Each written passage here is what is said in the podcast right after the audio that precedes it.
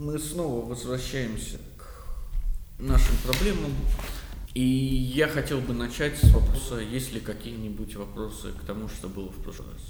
Да, у меня есть вопрос. Может быть, я его, вот я о нем думала, но, может быть, не до конца хорошо продумала. А, это же интерсубъективность. Как возможно понимание друг друга? Если мы вчера сошлись на том, что люди не могут выговорить, но они же не могут полностью слиться, потому что это все-таки два разных, там, и тело, понятное дело, Ну да, да, да. и два разных Да, разума и да. прочее. Но как возможно человеческое понимание? А С точки зрения Платона, идеи, наверное, более правильный ответ. Ну, то есть, э, и как это можно... Чтобы понимать другого, у вас должен быть стандарт.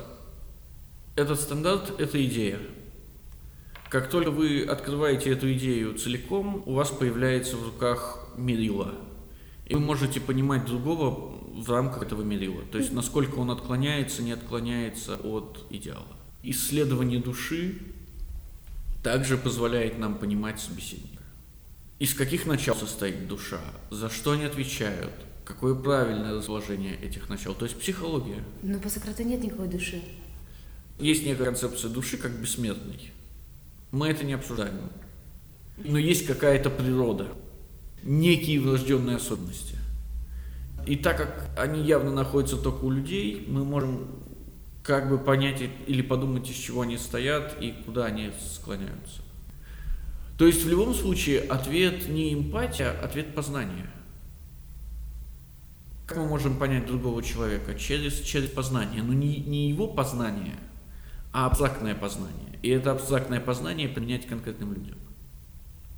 Более того, вы должны помнить, что, естественно, для греков никакого человека нет. Потому что идея цельного человека – это христианская идея. Для греков есть муж, отец, гражданин, торговец, солдат, командир, политик и так далее и тому подобное. То есть решающий вопрос – у тебя есть некая функция, или ты представляешь из себя набор неких функций, потому что один и тот же человек – это и муж, и отец, и гражданин, и, например, политик. И вопрос, как, насколько хорошо ты его выполняешь, то, то есть насколько ты соответствуешь стандарту. Всему этому она учила меня всякий раз, когда беседовала со мной о любви. Однажды она спросила меня, Достаточно. Вы видите, что Сократ не просто, рассказ... что Сократ не просто рассказывает какой-то диалог с Диатимой. Этих диалогов как минимум два. А частей бесед как минимум три, потому что потом у нас появится чуть позднее, прямо в этом же, если мне не изменяет память, разговоре, резкий разворот, также отмеченный самим Сократом. То есть, мы говорили с вами в прошлый раз, что, что делает Диатима с Сократом, это то, что Сократ пытается сделать с Агафоном, инициация. И вот это указание на то, что проходит какое-то время, означает, что как в случае с речами Феда и Павсания, мы не видим дальнейшего хода, у нас нет прямой связи.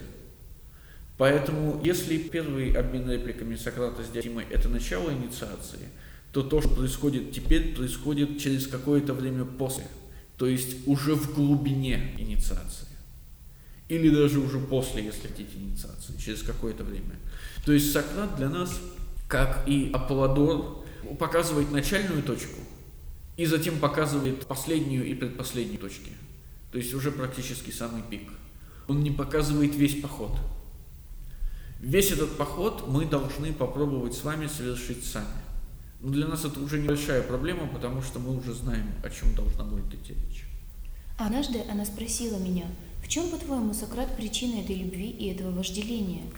Да, Эрос больше не демон, теперь Эрос просто желание. Вы видите, если в прошлый раз они начали с того, что Эрос не бог, а закончили как бы описанием, откуда Эрос, кто такой Эрос, что он делает, то теперь, после перерыва, о божественности Эроса или о демоничестве Эроса вообще не встает никаких вопросов.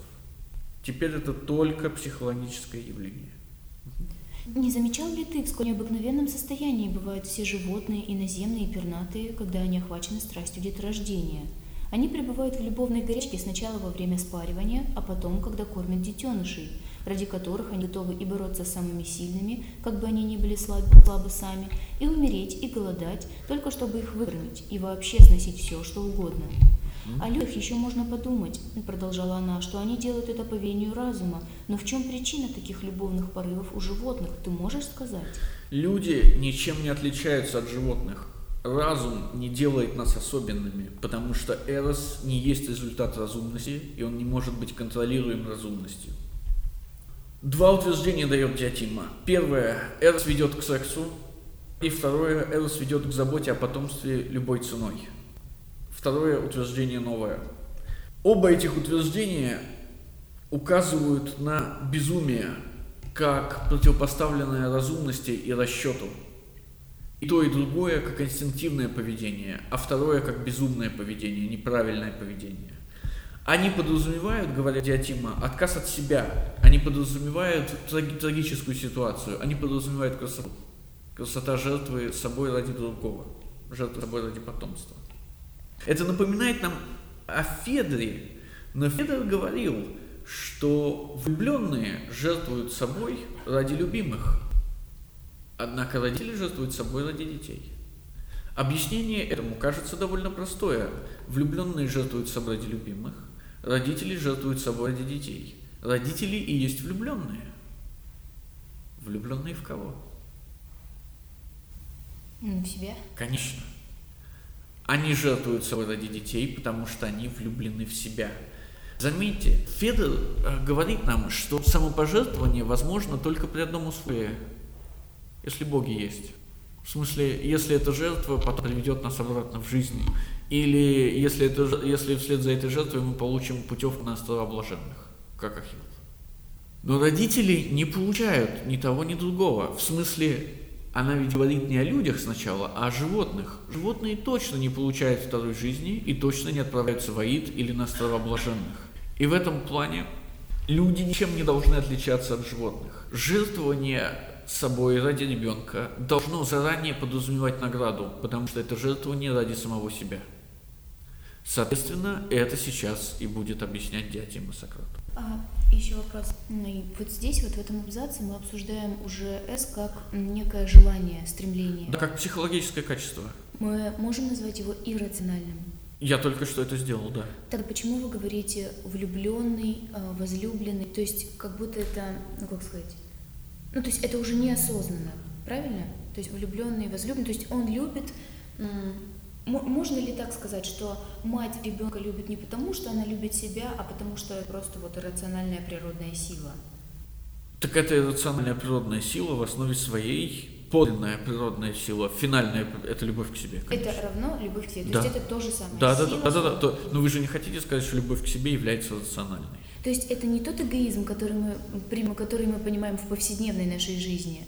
А почему эгоизм, который мы, берем повседневный, не, не обязательно рациональный? Но зачастую в повседневной жизни мы говорим об эгоизме, э, как сказать, в таком рациональном. То есть я выгоду какую-то ищу, и поэтому я поступаю Нет, тот факт, что вы ищете выгоду рационально, в смысле а, добиваетесь, реализуете любовь к себе с помощью разума, не делает любовь к себе разумной. И я снова сказала, что не знаю. «И ты рассчитываешь стать знатоком любви?» – спросила она, не поняв этого. «Но ведь я же, как я только что сказал, потому и хожу к тебе, Диатима, что мне нужен учитель. Назови же мне причину и этого, и всего другого, относящегося к любви». Да, а Диатима удивлена, что Сократ ничего не знает, но Сократ отвечает выпадом, именно поэтому ты и здесь. Назови же мне причину этого и всего другого, относящегося к любви. То же самое было в 206D. Но там Сократ восхваляет Диатиму, к тому же указывая, что она не единственный учитель.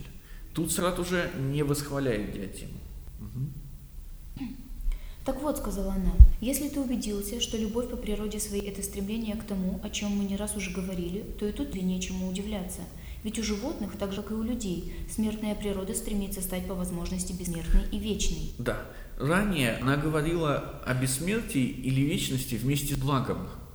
Мы хотим блага, мы хотим вечно обладать благом, поэтому мы хотим вечности вместе с благом или благой вечности. Теперь этого нет. Она больше не, облад- не обсуждает благо. Теперь она просто говорит о бессмертии. Почему так? Потому что благо и есть бессмертие. Хороший вывод, но я жду какой-то другой, более простой.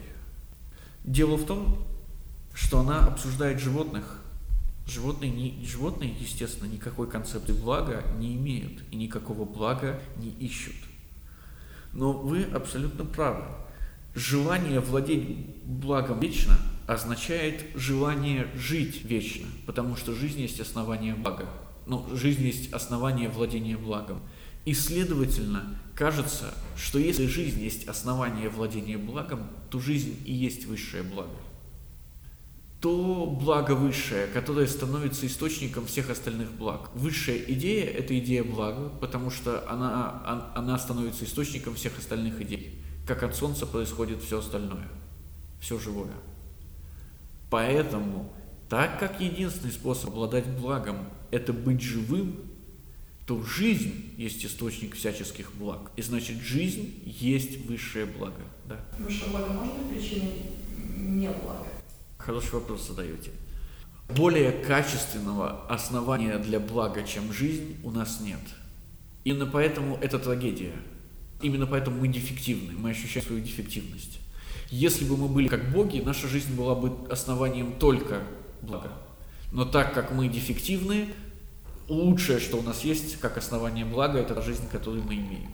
И в этом смысле мы вспоминаем проживание Сократа «меньше есть, меньше работать, меньше» и так далее, и так далее, и так далее, так как он хочет приблизить свою жизнь к божественной.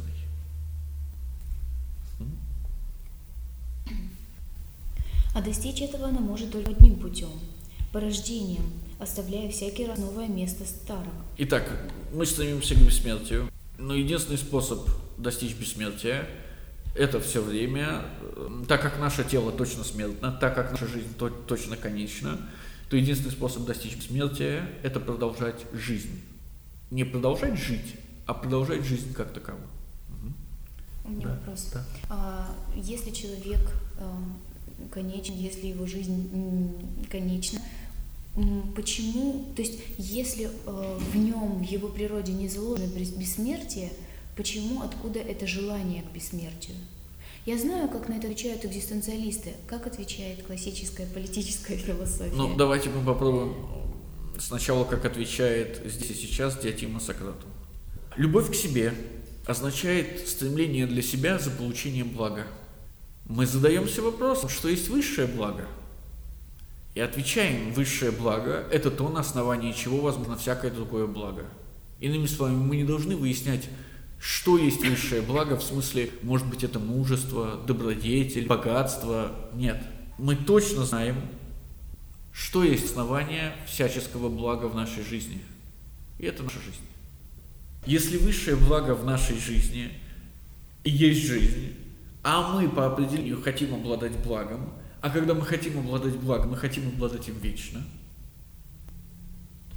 вот оно стремление к бессмертию. Ну, то есть у животных же нет такой трагедии. Почему это чисто человеческое? Не-не-не-не-не-не. А Диатима вам только что сказала, что это не человеческое, это универсальное.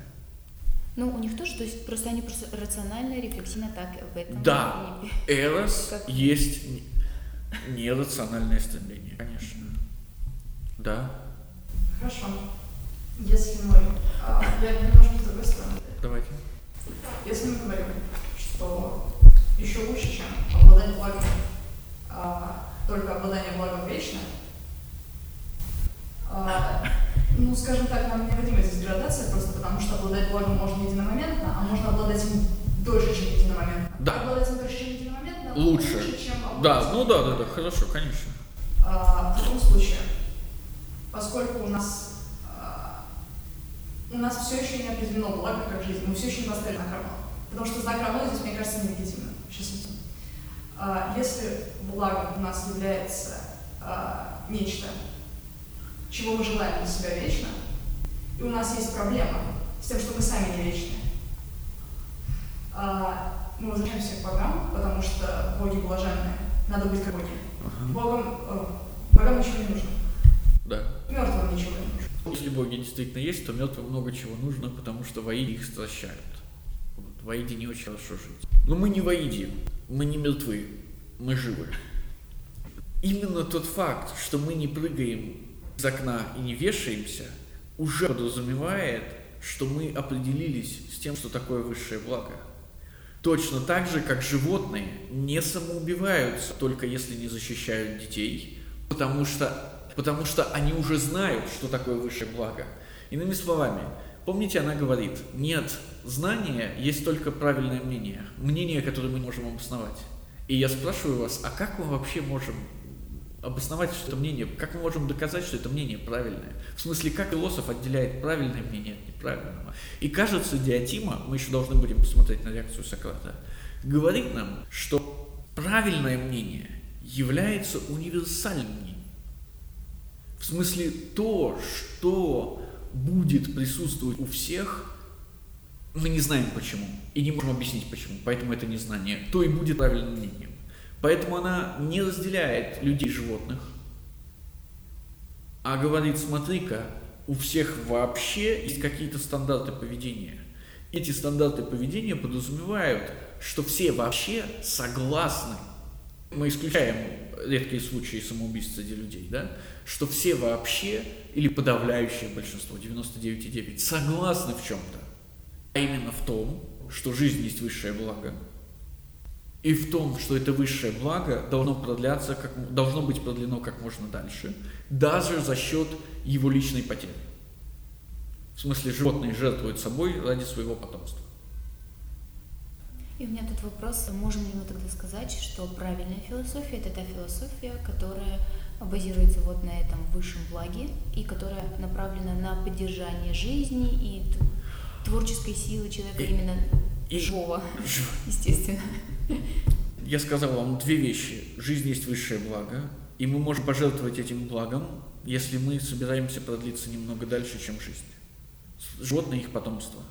Диатима схватится за это и скажет, потомство – это очень дешевый способ продлить себя. Есть более дорогие способы продлить себя. Есть более эффективные способы продлить себя, уже доступные только людям. Это и будет память. Ну, в смысле, слава, от поэзиса, да, да. Слава через творчество, слава через созидание. Но мы также должны будем помнить, что на финальной ступени лестницы Диатимы происходит полный отказ от всякого творчества. Там только созидание, там нет созидания. И я снова должен буду вам напомнить, что это ответ Сократа только созерцание, не созидание. Не есть ответ Платона, потому что Платон занимается созиданием. В этом они расходятся, и в то же время именно это расхождение делает путь Сократа абсолютно успешным. Давайте я пошучу и скажу вам, ведь Платон это даже не имя. На самом деле его зовут Аристокл. Спросите философа-первокурсника, кто такой Аристокл, он никогда вам не скажет. Почему не знает? Хорошо, да. А можно ли мы сказать, что благо универсальное есть благо естественное? Просто она обращается даже вот Да, вполне, вполне, пожалуй. Это значит, что э, благо политическое, точнее, скажем так, у нас не может быть истинного мнения насчет э, политических вещей. Это все абсолютно правильный ход, если только мы не откроем естественной цели человека. Что-то объединяет человека и других животных, универсальное, но что-то объединяет всех людей вместе – то, что делает их людьми. Но это перестает быть универсальным. Нет, почему? Не, не, не, не, почему? Это все еще остается универсальным. Так как политическая деятельность свойственна только людям, то естественная политика будет то, что объединяет всех людей. Не, не всех людей и всех животных, а только всех людей. А у вас есть что-нибудь Классическая политическая философия считает, что мы, что мы сможем это сделать, как только мы откроем естественную цель человека. Аристотель вам скажет, человек отличается от других животных разумом, естественная цель человека это использование разума, и дальше включится Данте и скажет, окей, политический порядок, и мы до сих пор живем в этой концепции. Правильный политический, единственно правильный политический порядок – это такой политический порядок, который позволяет всем людям пользоваться разумом. Это универсальная свобода и универсальный мир. Отсюда Данте отсюда коммунисты, отсюда либералы, отсюда все остальные. Пользоваться разумом, говорит Данте, может только тогда, когда ты не голоден, тебе не холодно и тебя не бьют. Поэтому идеальный политический порядок – это политический порядок, который обеспечивает всем людям, а значит он универсальный, отсутствие голода, отсутствие холода и отсутствие войны. Ну, Данте назовет это справедливостью мира.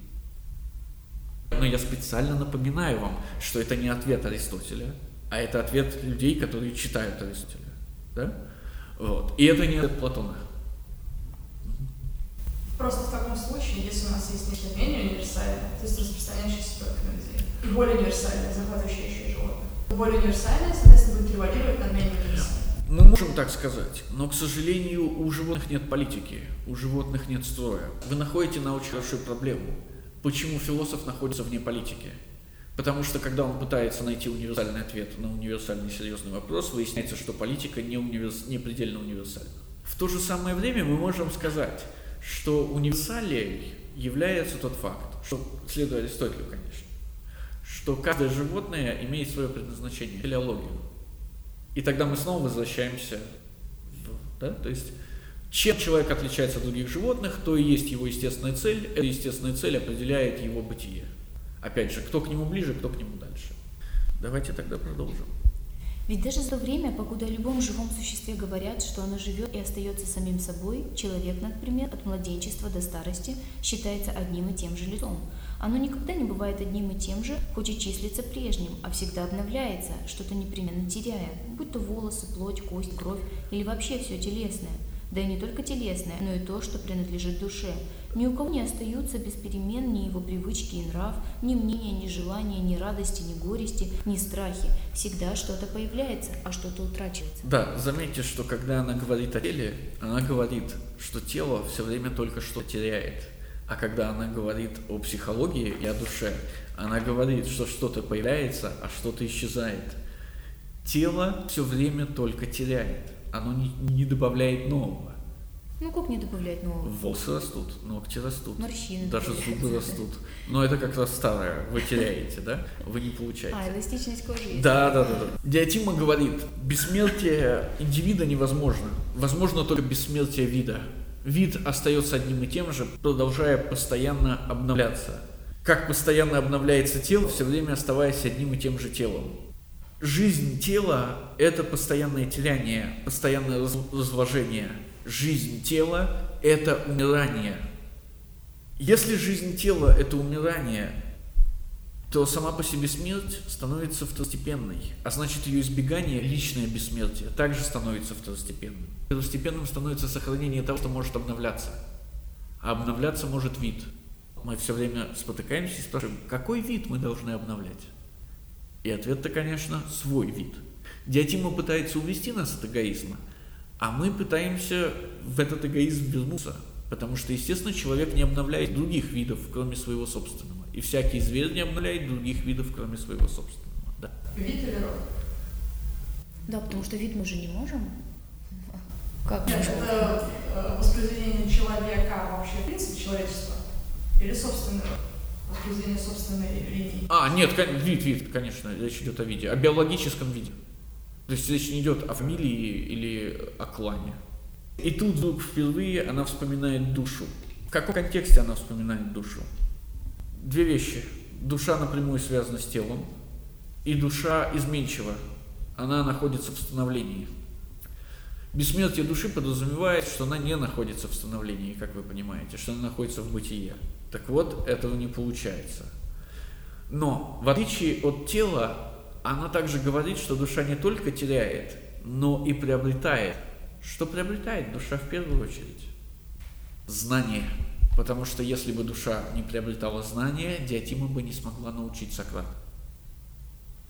Еще удивительнее, однако, обстоит дело с нашими знаниями. Мало того, что какие-то знания у нас появляются, а какие-то мы утрачиваем, и, следовательно, никогда не бываем прежними и в отношении знаний. Да, остановитесь. И это еще один удар против так сократской теории души, потому что теория души напрямую связана с теорией припоминания.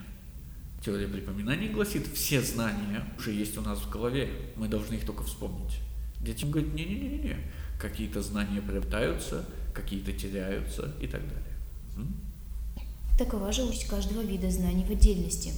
То, что называется упражнением, обусловлено ничем иным, как убылью знания – ибо забвение – это убыль какого-то знания, а упражнение, заставляя нас вспоминать забытое, сохраняет нам знание настолько, что оно кажется прежним. Так вот, таким же образом сохраняется и все смертное. В отличие от божественного, оно не остается всегда одним и тем же, но, устаревая и уходя, оставляет новое свое подобие. Тирада о знаниях очень странная тирада, потому что, по идее, знания существуют в пространстве идей, знания вечны. Но в нас знание становится временным. Не только в смысле смерти, но и в смысле забывания. Неужели она хочет сказать, что познание не может быть закончено из-за постоянного забывания, что мы не можем приобщиться к вечности напрямую через знание? Неужели Сократ находит собственную критику? А почему не можем, если мы знания передаем новому Не-не-не, мы, мы все время забываем. Что мы забываем? Знание. Если существует мир идей, в смысле, если классическая парадигма рациональности или разумности человека заключается в том, что знание отличается от мнения тем, что знание вечно. Оно одно раз и навсегда. Помните, как у Аристотеля в э, логике, в силлогистике? То Диатима нападает на эту концепцию. Знание не вечно, точно так же, как душа не вечна. Знание временно. И более того, мы все время должны поддерживать его в себе, потому что, становясь временным, оно постоянно от нас текает. Оно постоянно уходит. Да. А мы можем по-другому это посмотреть? Давайте. Знание вечно, мы это понимаем. А в человеке, как утверждается вроде бы, а, знание становится конечным. Да. Но беда в том, что... Не беда, точнее, мы можем посмотреть на это таким образом, что человек приобщается к знанию, а потом разобщается со знанием. Знание не меняется. Как было, так и остается. Но человек становится к нему ближе, либо становится от него дальше. Это бы замечательно работало, если бы мы уже не согласились, что Сократ считает, что знание либо недоступно, либо отсутствует. Диатима ведь говорила нам до этого, что знание, мудрость доступна только богам, а у нас только либо мнение, либо правильное мнение. Именно поэтому я так и говорю. Мы можем быть ближе, можем быть дальше. Мы не можем быть ближе или дальше, потому что у нас нет критерия. Так как, у нас, так как мы не можем объяснить, какое, почему правильное мнение является правильным мнением с точки зрения знания, именно это и отличает правильное мнение от просто мнения. Мы не можем объяснить, собственно, ближе мы находим, мы не можем знать, ближе мы находимся или дальше. Знать мы, конечно, не можем, мы ничего не можем знать. Да. Но находиться при этом мы вполне можем, просто потому что у нас есть конечная точка. Это то, о чем мы говорили в прошлый раз. Если знания нет вообще, у нас нет более или менее истинного знания, а значит, у нас нет правильного или неправильного мнения, все мнения неправильно. Потому что мы можем быть ближе или дальше от истины. Здесь то же самое. Мы можем быть ближе к этому знанию и помнить его, там, быть способным им распоряжаться как угодно. Мы можем быть дальше, забывать. Мы сегодня с вами, кажется, начали с того, что предложили критерий истинности мнения, как бы работающий. И он уже не будет связан со знанием. Давайте попробуем по-другому. Для Тими очень важно что-то сделать. Так как это уже середина инициации или близко к концу, да, то есть уже Сократ все должен понимать, или скоро должен начать все понимать. Диатима должна избавиться от бессмертия души. И Диатима говорит, то, что временно, то не может быть вечным. То, что меняется, то не может быть вечным. Душа меняется. Но тогда у Сократа возникает классический такой позитивистский ход. Знание это все время одно и то же, значит знание это наш способ приобщиться к вечности. И тогда она говорит, знание тоже не вечно, знание тоже только временно. А можно пример? Как знание забывается? Знание Эйнштейна перешло нам до сих пор. Это будет ее следующий ход. Знание Эйнштейна перешло нам, и в этом смысле он сам себя продлил. Да. Да, но можете ли вы себе представить, что это знание будет забыто?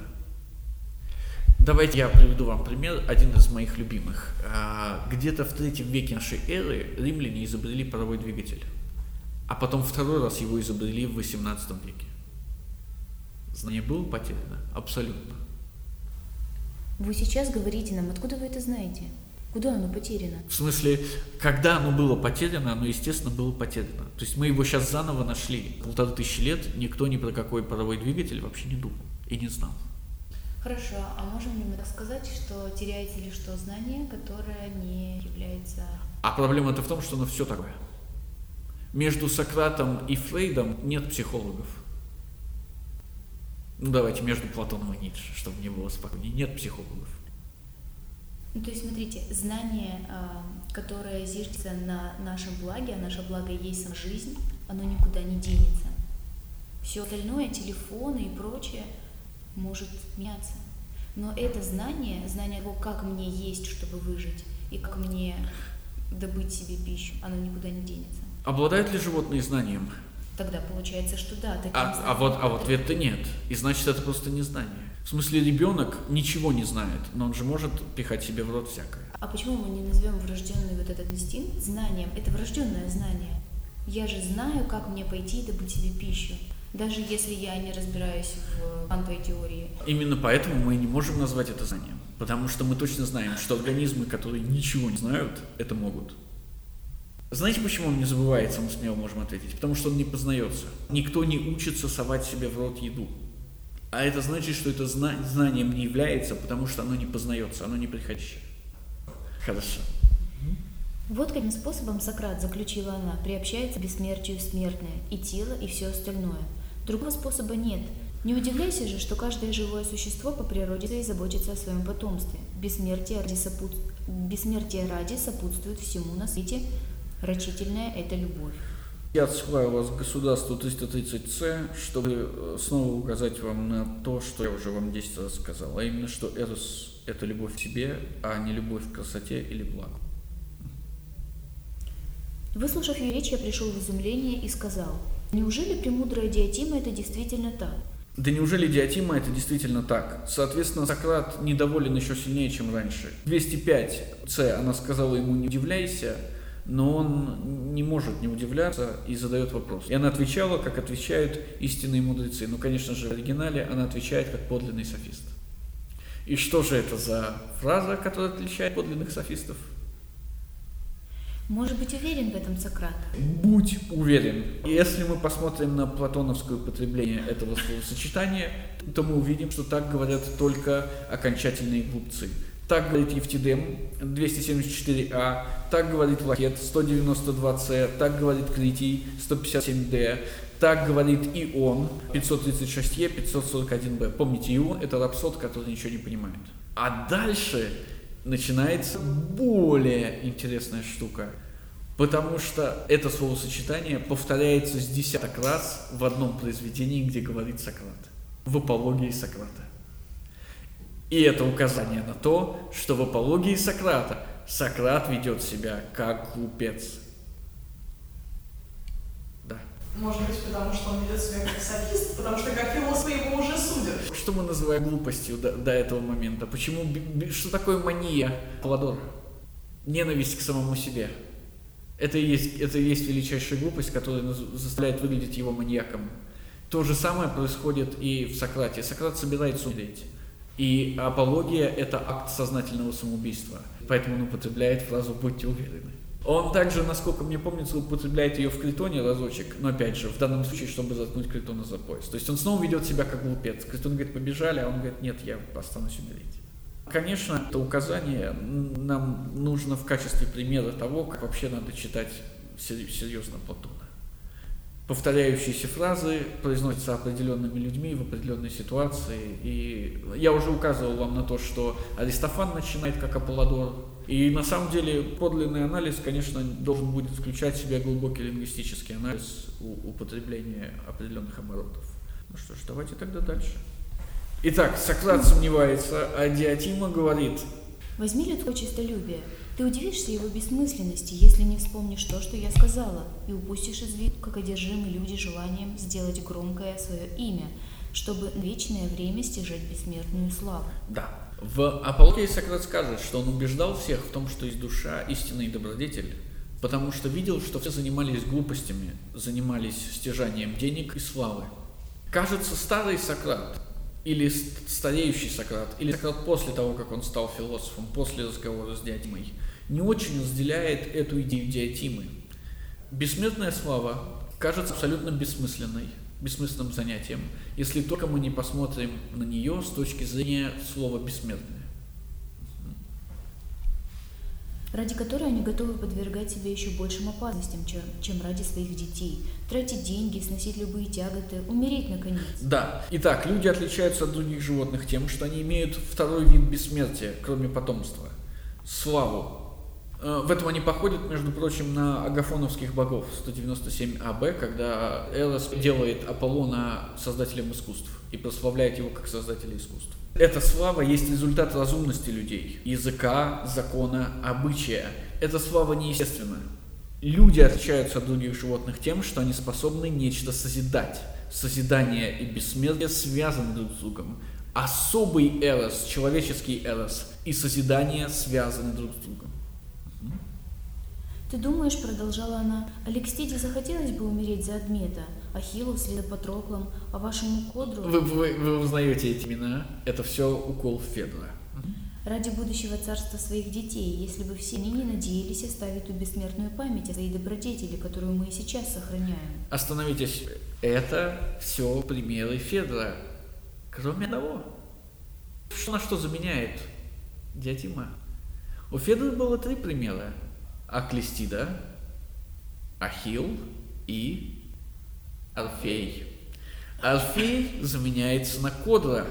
И, конечно же, э, мы уже не будем обсуждать Орфея, мы все рассказали по нему, поэтому стоит сказать про Кодра. Решающее свойство Кодра заключается в том, что Платон – это потомок Кодра. Забота о потомстве может быть связана с заботой о славе, создании династии.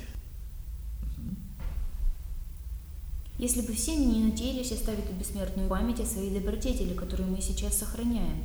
Я думаю, сказала она. Диатим затыкает Феда за пояс. Герои не любили своих любимых. Они любили бессмертную славу. И из любви к бессмертной славы, из желания бессмертия, они и совершали то, что совершали. Они и жертвовали собой. Тут же и ответ Павсанию. Если Эрос – это жажда бессмертия, которая достигается через славу, какую славу чего? Славу добродетели. Добродетель – это средство к славе, и добродетель – это не единственное средство к славе. Я напомню, что слово «добродетель» по-гречески называется «арете», и вообще очень некрасиво переводить «арете» как «добродетель», потому что добродетель – сугубо христианское слово, ну, добро там в центре есть. Арете было бы куда более правильнее переводить как «превосходство», ну, например, а, АРТ военного дела – это мужество. В войне побеждает тот, кто более мужественнее. Или АРТ государственной жизни – это справедливость. Тот, кто справедлив, тот и более лучший. То есть то, чем вы превосходите других, как бы и есть добродетель.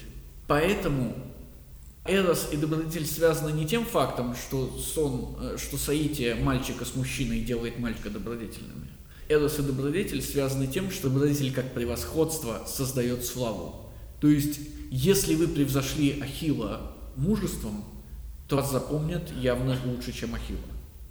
Если вы превзошли Сократа мудростью, то вас запомнят явно больше, лучше, чем Сократа.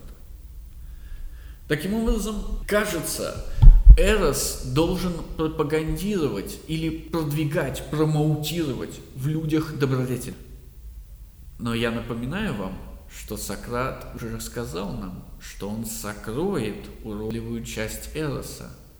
Если Эрос – это стремление к бессмертию, а сугубо человеческая часть Эроса – это стремление к бессмертию через славу, можем ли мы сказать, что только добродетель достигает наиболее бессмертной славы? Не... Если брать это превосходство, то да, потому что запоминают крайности. Другое дело, что эти крайности могут быть не такими хорошими. Вот, это, это то, к чему я клоню. Конечно же. Помните сумасшедшего, который собирался сжечь храм Артемиды, чтобы его имя навсегда запомнили? Когда он сжег храм, Народное собрание постановило, что его имя должно быть навсегда забыто, что его имя запрещено произносить. Ну, именно потому, что он этого и хотел.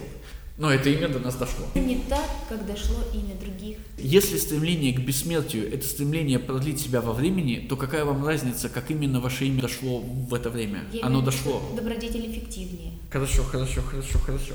Ахилл – это великий герой древности. Он на, на стороне добрых. Очевидно, те, с кем он сражается, на стороне злодеев. Мы ведь помним Гектора и Париса. И прямо.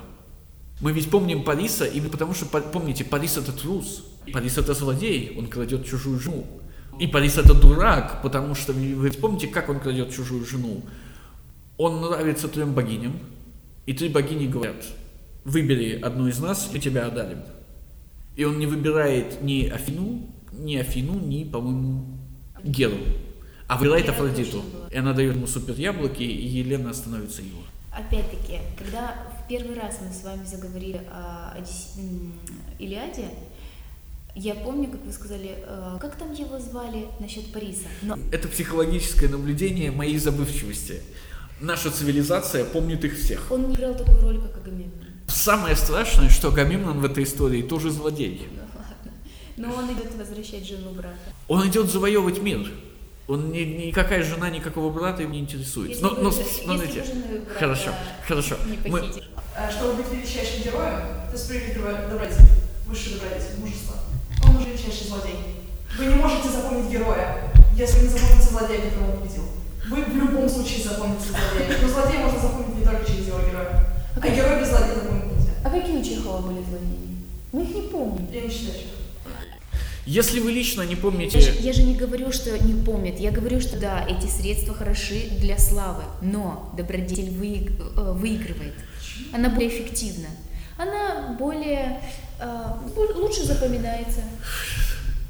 Чикатило мы помним, а кто его поймал, нет. Кто его поймал? Поймать Чикатило уж явно добродетель, чем делать то, что Чикатило А знаешь почему? Потому что те, кто ловили Чикатило, перед Чикатило они поймали несколько людей и посадили их за решетку. То есть они все злодеи.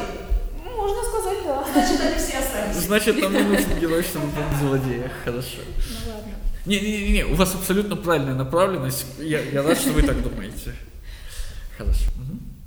Так, я думаю, сказала она, что все, что все делают все ради такой бессмертной славы об их добродетелей, и чем люди достойнее, тем больше они и делают. Бессмертие, вот чего они жаждут.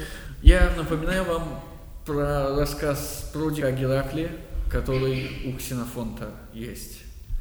Добродетель обещает Гераклу, что если он последует ее пути и будет ее прославлять, его запомнят. Помните, она говорит, услада добродетельному человеку – это тот факт, что в старости его чтут молодые, и ему есть что вспомнить, его подвиги, и его уважает Отечество. И так как вы уже знакомы с рассказом, с рассказом Продика о Геракле, то вы можете понять проблему. Проблема заключается в том, что ни один из видов бессмертия, ни биология, ни слава, не являются на самом деле бессмертием. Банально потому, что мы уже забыли огромное количество героев прошлого, и мы забудем еще большое количество. Но главное, биологический вид человек не является вечным. Никакого бессмертия не существует. Существует только семя бессмертия. Точно так же, как вы не можете знать, что случится с вашими правнуками, в смысле, будут ли у них свои дети. Точно так же вы не можете знать, что случится с вашими усилиями по самославлению. Итак, бессмертие, вот чего они жаждут. Те, кого разрешится от бремени стремиться тело, продолжала она, обращаются больше к женщинам и служат Эросу именно так, надеясь деторождением приобрести бессмертие и счастье и оставить о себе память на вечные времена. В оригинале бессмертие, слава и счастье. Слава в центре. Бессмертие, слава и счастье. Потому что счастье – это обладание благом. Обладание благом вечно. Обладание благом вечно значит бессмертие. А это бессмертие обеспечивается славой.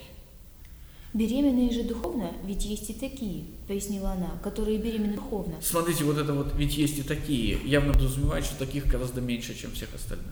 которые беременны духовно и притом в большей даже мере, чем телесно, беремен тем, что как раз душе и подобает вынашивать. А что и подобает вынашивать? Разум и прочие добродетели. Родителями их бывают все творцы и те из мастеров, которых можно назвать изобретателями. Бессмертие через создание нового. Первый тип бессмертия – это добродетель. Будь добродетельным, и тебя запомнят. Второй тип бессмертия через созидание. Ну, то есть это все еще одно и то же бессмертие в славе, но вы можете быть добродетельным, а можете быть созидающим. Самое же важное и прекрасное – это разуметь, как управлять государством и домом, и называется это умение рассудительностью и справедливостью. Управлять государством и домом – это заниматься политикой и экономикой. Это называется рассудительностью и справедливостью, но, естественно, это называется умеренностью и справедливостью. И самое важное, что тут нет ни слова про мудрость и мужество. Ну, потому что речь идет о политических условных добродетелях. Кажется, Диатима говорит, что высшая форма созидания – это политика и экономика. То есть созидание, э, ремесленники, творцы и прочие, а потом политика и экономика. Аристотель не согласен с единением политики и экономики в своей политике 1252А 5.15 он как раз бросает Платону упрек в том, что политик не экономист. В смысле, отец не есть царь. Когда. Помните? когда Аристотель классифицирует свои науки, он же как раз-таки политику и экономику. А, нет, политика и этика, да, у него объединяются? Да, политика и этика, да, да, да, да, да. Он пишет в этике, что да. Политика и экономика вместе работают на умеренности и справедливости. Государство 331С, Федон 82Б. Вопрос, а что работает на мужестве и мудрости? Так вот, кто с молоду вынашивает духовные качества, храня чистоту и с наступлением возмужалости, но испытывает страстное желание родить, тот, я думаю, тоже ищет везде прекрасное, в котором он мог бы разрешиться от бремени, ибо в безобразном он ни за что не родит. Беременный, он радуется прекрасному телу больше, чем безобразному, но особенно рад он, если такое тело встретится ему в сочетании с прекрасной, благородной и даровитой душой. Для такого человека он сразу находит слова о добродетели, о том, каким должен быть и чему должен посвятить себя достойный муж, и принимается за его воспитание. Да, три вещи. Какие слова он находит? Слова добродетели, каким надо быть и что надо делать. Добродетель, каким надо быть и что надо делать, это три разные вещи. Проводя время с таким человеком, он соприкасается с прекрасным и родит на свет то, о чем давно, чем давно берем, беремен или как бы? Беременна. Беременен, по идее, в русском языке, но черт Да. с ним. Да, значит, это ответ Павсанию. Высшая форма образования – это учение о рождении в красоте, умеренности и справедливости двух добродетелей, двух политических добродетелей. Сократ обладает таким искусством, как он говорит нам в Теетете, Теетет 149б. В то же самое время проблема с Сократом заключается в том, что обладая таким искусством, обладая такой способностью, он не обладает способностью рождать, он бесплоден. Всегда помня о своем друге, где бы тот ни был, далеко или близко, он, сообщая с ним, растит свое детище, благодаря чему они гораздо ближе друг к другу, чем мать и отец, и дружба между ними прочнее, потому что связывающих дети прекраснее и бессмертнее. прекраснее и бессмертнее снова показывает нам, что красота и бессмертие – это разные вещи. Иными словами, можно добиться бессмертия не только с помощью красивых, но и с помощью уродливых поступков. Ну, я думаю, это логично. И заметьте превосходную форму – прекраснее и бессмертнее.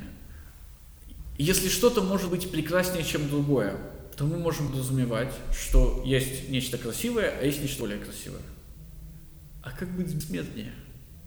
Получается, что есть бессмертное и есть нечто еще более бессмертное. Именно ставя эти слова в превосходную степень, вот он указывает нам, что бессмертие не существует, а существует только семя бессмертия. То есть можно продлить себя на чуть-чуть, а можно на еще побольше. Да и каждый, пожалуй, предпочтет иметь таких детей, чем обычных, если подумает о Гомере, Гесиоде и других прекрасных поэтах. Ага, и смотрите, после политиков, политиков и экономистов, вперед идут поэты. Ремесленники, политики, поэты. чье потомство достойно зависти, ибо оно приносит им бессмертную славу и сохраняет память о них, потому что и само незабываемо и бессмертно. Да. Их потомство – это, понятное дело, шутка, потому что речь идет о книгах, а не о детях. Или возьми, если угодно, продолжала она детей, оставленных Ликургом в Лакедемоне. Дети, оставленные, оставленные Ликургом в Лакедемоне, это законы Ликурга. Детей, спасших Лакедемон и, можно сказать, всю Грецию. В почете у вас и Салон, родитель ваших законов, а в разных других местах, будто у греков или у варваров, почетом пользуются много других людей, совершивших множество прекрасных дел и породивших разнообразные добродетели. Да, ну вы чувствуете шутку. В почете у вас салон, родитель ваших законов, а в других местах другие люди. В смысле, есть Ликург, а есть салон, который вот у вас, как и другие люди в других местах. Политика и поэзия вместе рождают разнообразные добродетели. По идее же у нас есть список добродетелей. Что это за разнообразные добродетели такие? Это нам станет понятнее только когда она скажет, что разнообразным добродетелям противостоит подлинная добродетель. И в этом смысле выше политики и поэтики, и поэзии находится философия, которая одна только рождает подлинную добродетель. Ни одно святилище воздвигнуто за таких детей этим людям, а за обычных детей никому еще не воздвигали святилища. Почему поэты находятся выше политиков? Хотя стоят, пос- хотя стоят перед политиком, то есть ниже политиков. Помните, сначала Гумер, а потом Ликург и Солон. Все очень просто, потому что поэты обожествляют политиков. И обожествляя их, поэты сохраняются сами, заодно объясняя, что такое политика, что такое справедливость и умеренность. Поэзия учит политиков. И в этом смысле Сократ соблазняет Агафона начать учить политиков. Однако надо помнить, что Сократ и сам политический философ. И значит говорит о политике, а не о физике и метафизике. А значит и сам Сократ должен каким-то образом быть связан с политикой. Но теперь мы, кажется, понимаем, каким. Сократ бесплоден, но он помогает рождать другим. Влиять на политику он собирается, помогая поэтам, рождать необходимые концепции.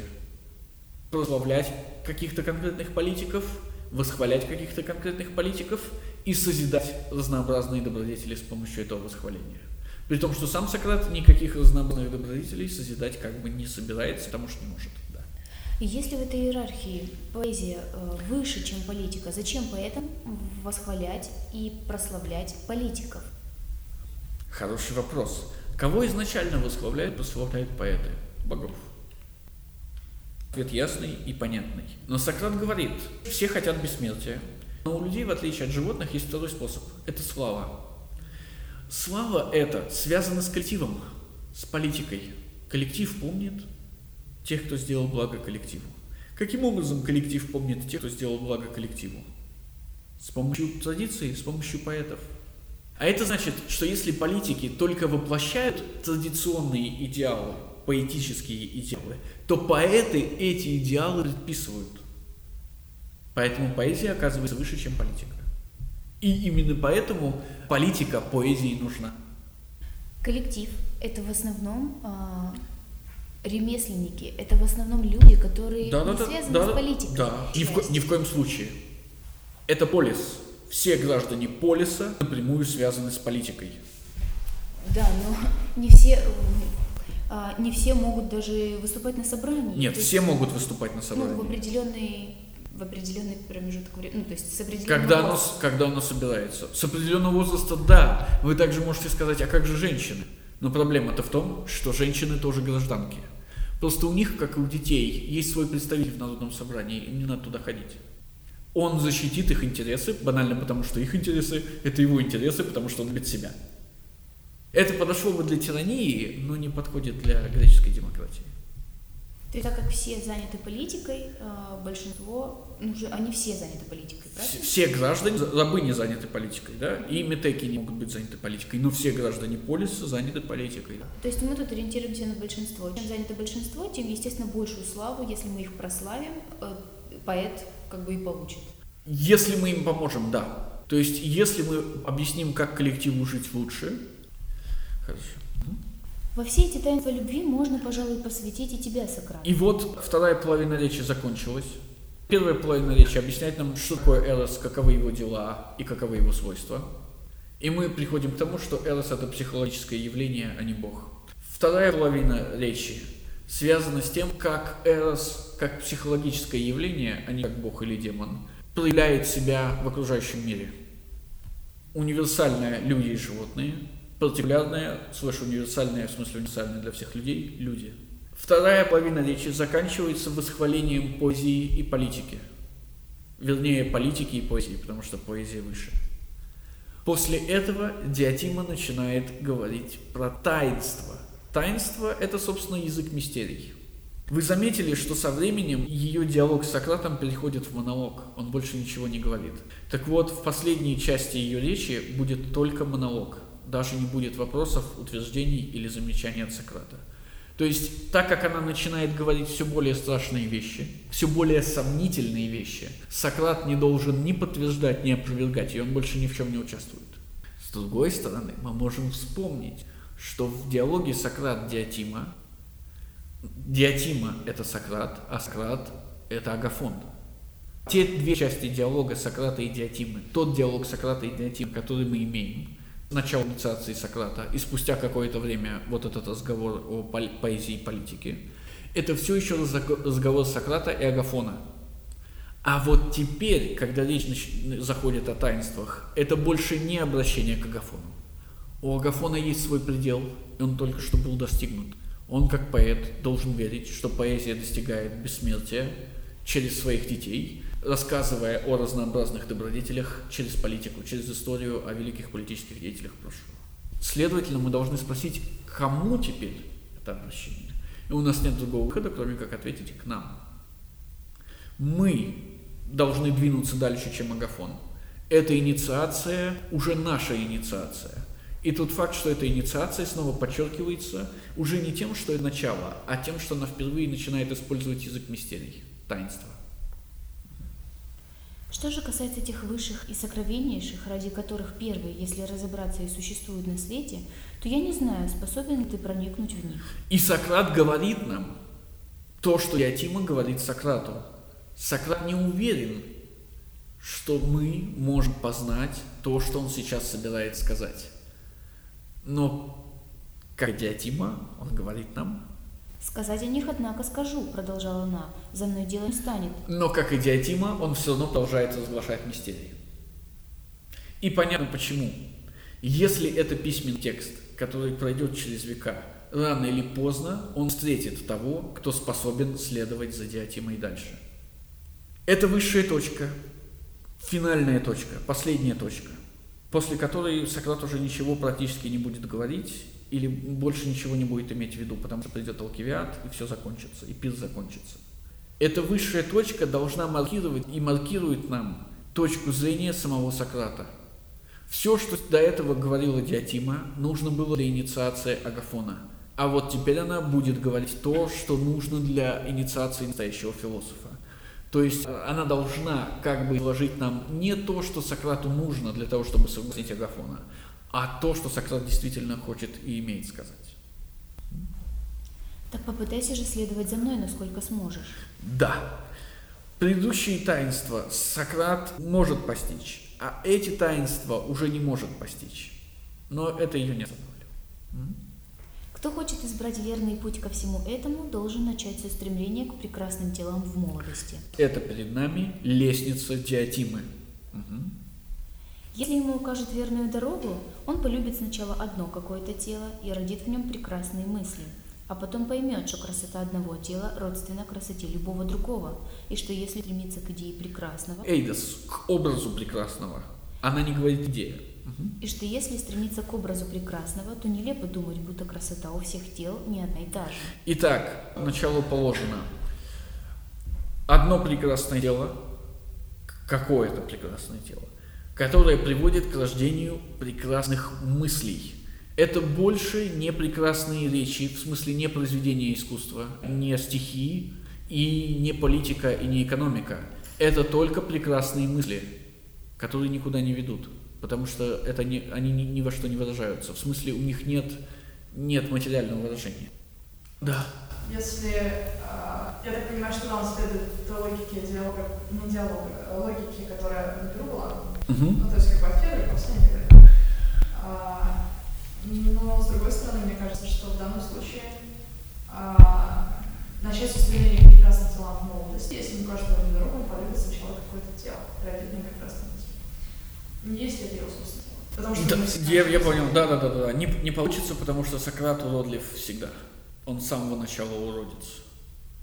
И следующий шаг. Аполлодор лысый, а Аристодем карлик. То есть он полюбит прекрасное тело, в смысле он увидит не себя, а что-то другое. И в этом, и в этом родит прекрасные мысли, да. А как прекрасное тело порождает прекрасные мысли? Прекрасное тело хочет заниматься только телесным. Какие прекрасные мысли порождает у вас прекрасное тело? Например, кроме эстетических, никаких. Ну, не хотите красивого мужчину? Допустим. Это разве плохая мысль? Это прекрасная мысль. Нет, это прекрасное вожделение. а, что это за прекрасная мысль? В первую очередь, как мы можем понять? Родите красоте. Видите прекрасное тело, ваша первая мысль – сойтись, мы наконец родить в красоте. Затем будет следующее, когда вы видите прекрасную душу, ваша мысль будет сойти с ним и родить в красоте. В смысле создать нечто прекрасное, да. Я-то скорее склоняю вас думать не про это, а про движение, в смысле от одного прекрасного тела идет. Ну давайте вот это да, вот, поняв, поняв, Поняв это. это, он станет любить все прекрасные дела, а тому одному охладеет, ибо сочтет такую чрезмерную любовь ничтожной и мелкой. Итак, против Федора, против телесной любви. Невозможно обосновать выбор одного партнера, потому что красота тела всегда красота, она едина для всех. Давайте я сформулирую простой тезис о красоте. Красота в разнообразии. Вы идете по магазину и видите красивые туфли, а потом, види- а потом видите совершенно другие туфли, которые тоже оказываются красивыми. А потом видите третьи, которые совершенно не такие, как предыдущие две пары, и они тоже оказываются красивыми. И в этом смысле э, сделать какой-то выбор абсолютно невозможно. Теперь подумайте не о туфлях, а о партнерах. Происходит ровно то же самое. Так как красота не универсальна, в смысле универсалей красоты в том, что она не универсальна, то вы всегда можете найти не одного прекрасного партнера, а двух, трех, четырех и до бесконечности прекрасных партнеров. Да, и оно ничего не рожает. Это постоянно. Вы хотите с ними сойтись? Да, но нет скачка это. Как это? Это и будет скачок. Дети, это и будет скачок. Де- э, Да, окей, дети. Но перед тем, они как у вас пере- появятся дети, у вас появятся прекрасные мысли о том, чтобы завести пару карапузиков. Они переходят от всех тел к душе. Как это скачок Не-не-не-не. возможен? Когда вы видите одно прекрасное тело, И, у вас появляются прекрасные мысли. и Это, вы понимаете, это и есть эти самые прекрасные мысли. какие? Родить ребенка? Да, да, да, да. А как скачок А к потом, душе? а потом следующий шаг. Вы говорите себе, «М, как, какой сладкий мальчик, а потом видите второго и говорите, ой, какой сладкий мальчик, а потом видите третьего и говорите, ой, какой сладкий мальчик. А дальше происходит скачок. Вы говорите себе, нет смысла любить этого конкретного сладкого мальчика, потому что, ну, в смысле, посвятить себя целиком ему и детей от него завести. Потому что он ничем не отличается от этого, прик- а он ничем не отличается от этого, от этого, от Да. этого, при том, что все они разные. И тогда вы говорите себе, в них есть что-то общее. Они все абсолютно различны, все выглядят по-разному, но вы почему-то всех их считаете красивыми. И это и есть переход к эйдосу прекрасного, к эйдосу красоты, к образу красоты. А образ красоты – это, простите меня, и есть созерцание. Он сочтет такую чрезмерную любовь ничтожной и мелкой. Почему любовь э, ко одному прекрасному телу чрезмерная любовь? Еще разочек. Поняв это, Поняв это, он, он станет любить все прекрасные тела, а к тому одному охладеет, ибо сочет такую чрезмерную любовь ничтожной и мелкой. Любовь к одному телу – чрезмерная любовь. Любовь к одному телу – неумеренная любовь. Умеренная любовь – это любовь ко всем прекрасным телам. То есть вы понимаете, что если красота в разнообразии, и красота разнообразна, и она все время разная, то у вас нет основания вы- выделять одно красивое тело над всеми остальными красивыми телами. И тогда вы говорите себе, если я сознательно ограничиваю себя в пределах одного красивого тела, это чрезмерность, это неумеренность. Наоборот, абсолютно умеренный шаг – это распространить ее, вашу любовь на все прекрасные тела. Почему на все? Потому что дальше вы идете по нарастающей. Вы переносите любовь на два красивых тела. Они все разные. Но красивые тела не ограничиваются двумя. Вы говорите, хорошо, надо добавить третьего, потому что есть третий красавчик. Потом четвертого, пятого, шестого, седьмого. И так до тех пор, пока вы не обозрите все прекрасные тела. А это невозможно за одну человеческую жизнь. тело это прекрасно. То есть мы не все дела делаем вообще. Да, да, да, да, да, да. Но это невозможно за, за одну человеческую жизнь. Именно поэтому вы очень быстро делаете вывод. Это же восхождение. То есть самые ничтожные люди, самые неумеренные люди, самые жалкие люди останавливаются на одном прекрасном теле. Некоторые из людей, жалких, ничтожных, неумеренных людей, делают такие следующий шаг. Два прекрасных тела, три прекрасных тела, все прекрасные тела. Но это тоже всего лишь начало. И, следовательно, вы можете двинуться дальше и сделать следующий шаг, о котором сейчас и пойдет речь. После- Отвечаем уже не э, Федору, а Павсанию. После этого он начнет ценить красоту души выше, чем красоту тела. И если ему попадется человек хорошей души, но не такой уж цветущий, он будет вполне доволен, полюбит его и станет заботиться о нем, стараясь родить такие суждения, Речи, такие речи. такие речи, которые делают юношей лучше, благодаря чему невольно постиг- постигнет красоту нравов и обычаев. И увидев, что все это прекрасное родственно между собой, будет считать красоту тела чем-то ничтожным. Итак, красота в начале, красивые мысли, затем красота дальше, красивые речи, а затем благо речи, делающие юношей лучше. Здесь же вместе с тем, как вы можете заметить, возрастная прогрессия. Он встретит не такое цветущее тело, он будет вполне доволен, полюбит этого старика и станет заботиться о нем, стараясь родить такие суждения, которые делают юношей лучше. Это еще и возрастная прогрессия. Да, да, И у меня тут же вопрос. Почему он от одной души прекрасной не переходит ко всем душам, а сразу идет к наукам? Вот. И это хороший вопрос. Потому что Сократ должен скрыть уродливую часть Эроса. Или, если хотите по-другому, потому что, возможно, Аполлодор... Не-не-не, не будем туда ходить, давайте оставим на уродливости. Сократ, как расскажет нам Алкивиад, одинаково любит всех красивых мальчиков. В смысле, не любит их вообще. Так делает вид. В чем он их убеждает, этих красивых мальчиков, чтобы они были с ним? В том, что существует душа, и у Сократа красивая душа. В смысле, главное – заботься о душе. Главное, какой ты внутри, а не какой ты снаружи. И прочие ужасные глупости. Проблема-то заключается в том, что на самом деле Сократ не отличает хорошие души от плохих. Он не любит хорошие души. Но если он не любит хорошие души, мы тут же задаемся вопросом, о чем он все время о них говорит и всех убеждает, что они должны обладать хорошей душой. Чем отличается от того, что, как если бы он убеждал их, что они все должны быть красивые и напомаженные все время? Платон указывает нам на решающую проблему. Проблему, которая для нас уже с вами не кажется такой серьезной, потому что мы уже сказали, что диатим это как раз в бессмертие души не верит. И раз Сократ это диатим, то, скорее всего, Сократ тоже ни в какое бессмертие души не верит. И если не верить ни в какое бессмертие души, то мы можем предположить, что никакой души-то и нет, а есть некий набор психологических качеств. И в этом плане, если вас интересует психологическое качество, вас не интересует весь набор. А значит, вас интересует не душа человека в целом, а некий, некое качество, которое также присуще любому другому. То есть вы заинтересованы уже не в душе, а в качестве. И? Ну, и вы становитесь исследователем. Нет, а почему одной?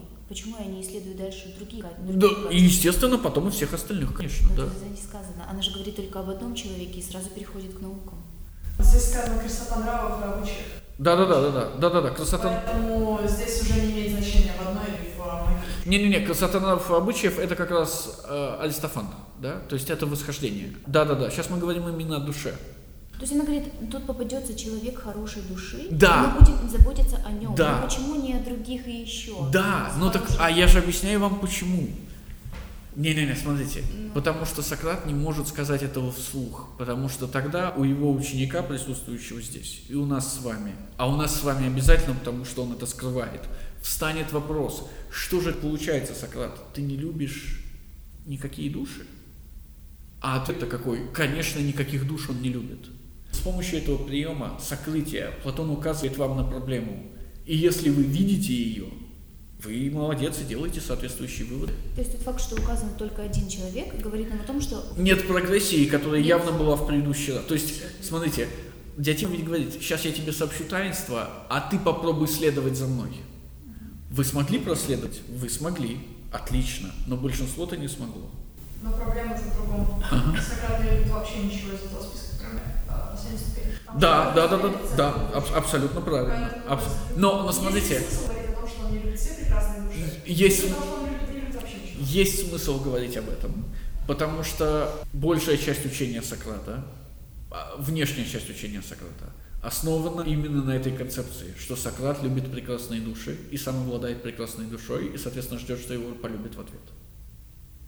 Ему нечем соблазнять богатых, родовитых, красивых мальчиков, потому что он нищий, безродный уродец. И тогда он придумывает штуку, которая позволяет ему говорить, я стою выше вас, красивые мальчики, а ну-ка догоните меня.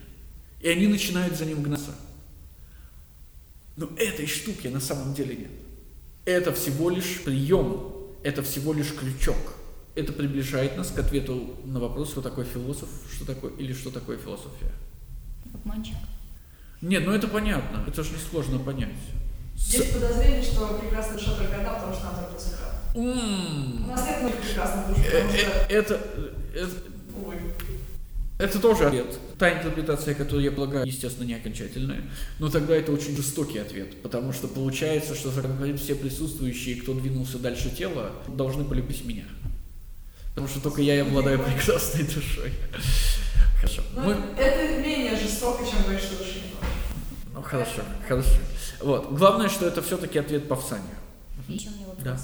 А, Это лестница определенная, и так как мы видим, что Сократ не следует ступеням этой лестницы, Почему? Мы можем сказать, что он через них через все прошел. Они просто стоят. он Да. телами же... он же- Уже нет. он- Ну так ровно когда вы понимаете, что после одного красивого тела следует два, а после двух следуют все, после красивых тел вообще следует красивая душа. То есть как только вы начинаете видеть красоту души, вы уже больше не различаете между красивыми мальчиками. Они все на одно лицо. Я поняла, но тут же, смотрите, тут, а, тут как бы как руководство к действию, то есть мы должны сначала первый этап пройти, потом... Да. Он же не проходит этого В этапа. смысле, Сократ уже все прошел, он на последнем. Он не спал с мальчиками. Сократ не спал с Алкивиадом, но он не спал с Алкивиадом уже гораздо позже, чем он поговорил с Диатимой. Более того, если вы заглянете в оригинал, вы увидите, или вернее чуть-чуть позднее, Диатима скажет, вот Сократ, поэтому ты и должен прекратить любить своих мальчиков. В смысле, когда Диатима говорит с Сократом, когда Сократ говорит с Агафоном, Агафон и Павсаний все еще сходятся вместе. Но это Агафон и Павсаний.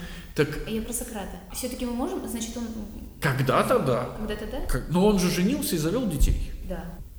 Ну, окей, хорошо. И можно даже продлить эту шутку дальше. Мы знаем, что у Ксантипы отвратительный характер, невыносимый характер, у нее отвратительная уродливая душа. Но, может быть, она, значит, модель 90-60-90 была, когда он на ней женился? Хорошо. То есть мы не знаем, когда Сократ буквально перестал любить мальчиков. Знаем, что перестал любить точно. А?